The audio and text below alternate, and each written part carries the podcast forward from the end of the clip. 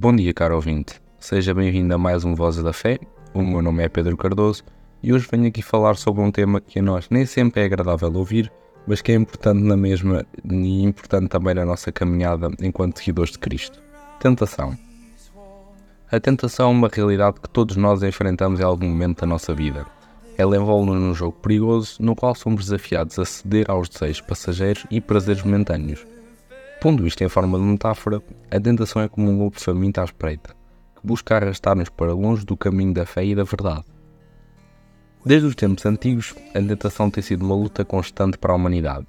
Na história de Adão e Eva, encontramos o primeiro exemplo dessa batalha épica entre a vontade de Deus e a atração sedutora da tentação.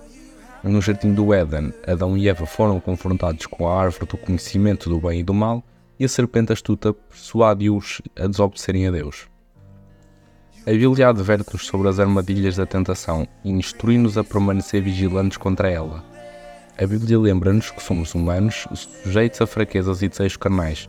No entanto, também nos oferece uma fonte inesgotável de força e orientação para resistir à tentação. Mateus 26, versículo 41 diz: Vigiem e orem para que não caiam em tentação. O espírito está pronto, mas a carne é fraca.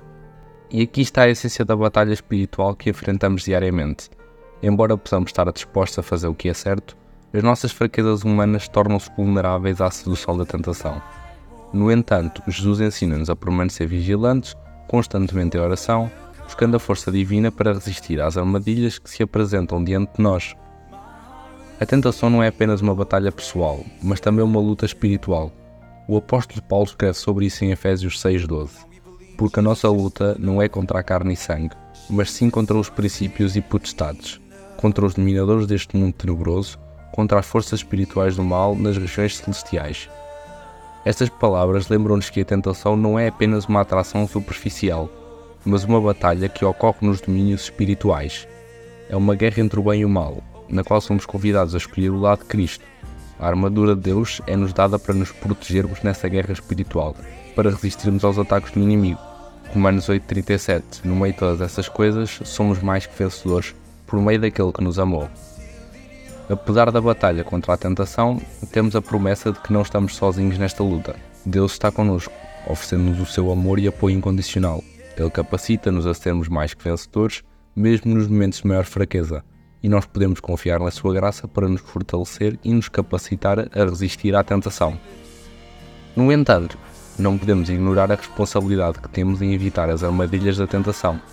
Jesus ensina em Mateus 5,30 e se a tua mão direita te escandalizar, corta e atira para longe de ti, pois te é melhor que um dos teus membros se perca do que seja todo o teu corpo lançado ao inferno.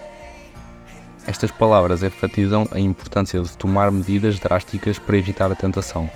Precisamos de ser proativos em evitar as situações, os lugares e as pessoas que podem nos levar a cair em tentação.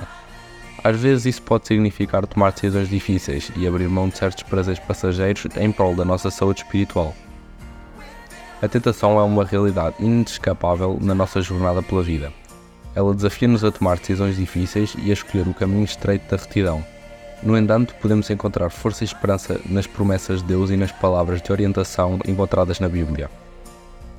E lembre-se sempre de uma coisa: você não está sozinho nesta batalha.